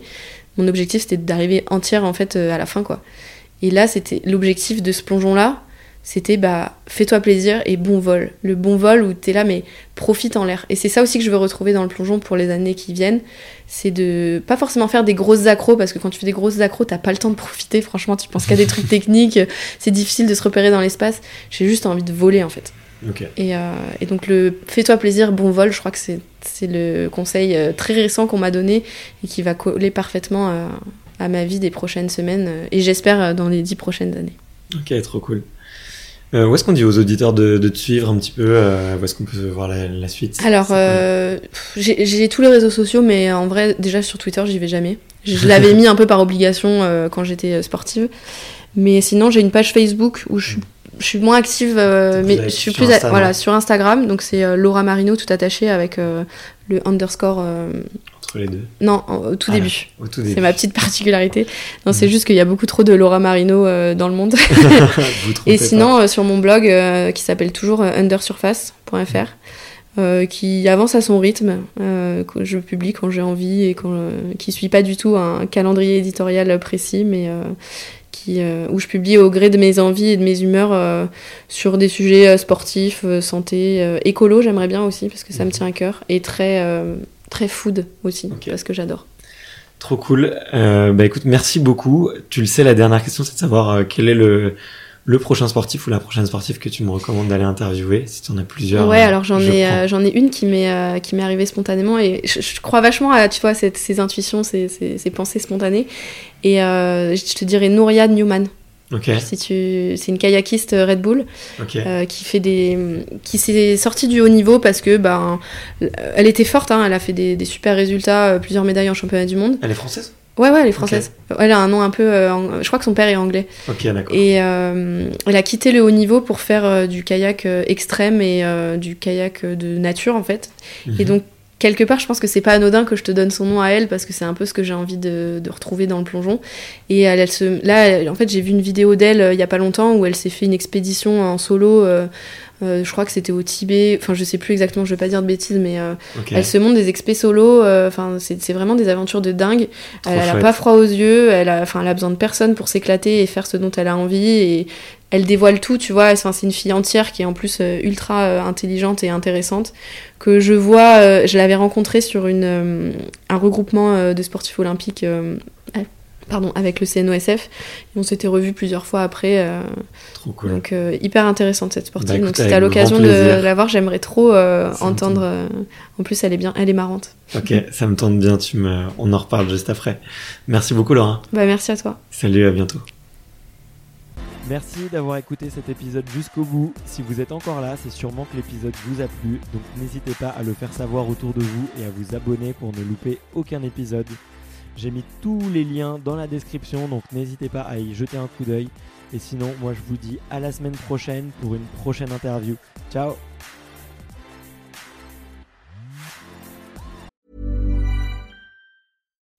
When you make decisions for your company, you look for the no brainers. If you have a lot of mailing to do, stamps.com is the ultimate no brainer. Use the stamps.com mobile app to mail everything you need to keep your business running with up to 89% off USPS and UPS. Make the same no brainer decision as over 1 million other businesses with stamps.com. Use code PROGRAM for a special offer. That's stamps.com code PROGRAM.